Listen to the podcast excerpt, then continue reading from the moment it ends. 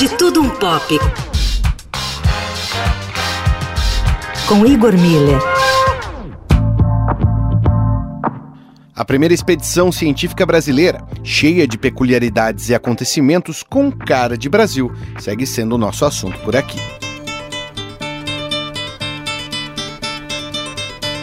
Essa aventura, cheia de desvios, excentricidades e curiosidades, foi narrada pelo jornalista Delmo Moreira em 14 Camelos para o Ceará, livro que foi lançado recentemente pela Todavia.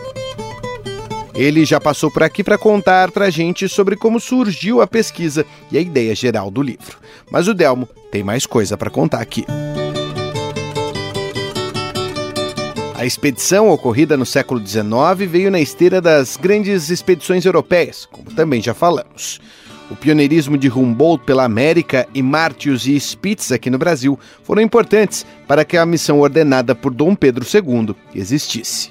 Delmo Moreira comenta sobre as diferenças entre essas expedições europeias e a brasileira. Ela foi, claro, bem mais modesta do que as expedições financiadas pelos grandes impérios da Europa, que foram episódios notáveis. Né? Olha, a, a nossa Comissão Imperial, que foi para o Nordeste, ela ficou conhecida por dois apelidos que eu acho que responde um pouco à tua pergunta. De um lado, os senadores do Partido Conservador, eles chamavam ela de Comissão das Borboletas, porque estava gastando muito dinheiro inutilmente, na opinião deles. Era muita grana para caçar inseto, eles achavam.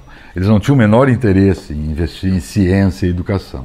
O outro apelido dela era Comissão de Defloramento, pelos escândalos que os expedicionários provocaram no Ceará. O Gonçalves Dias e o Capanema realmente aprontaram bem por lá. Mas apesar dessa má fama, a expedição fez um grande trabalho científico, inédito. Nunca uma missão de cientistas e, e pesquisadores brasileiros tinha feito algo parecido. A outra diferença das missões estrangeiras, claro, foram os camelos, que o Brasil queria aclimatar lá no Nordeste. Uh, os bichos foram importados da Argélia e deviam substituir o jegue como um animal de carga para a travessia de, de longas distâncias desérticas. E nesse ponto deu tudo errado.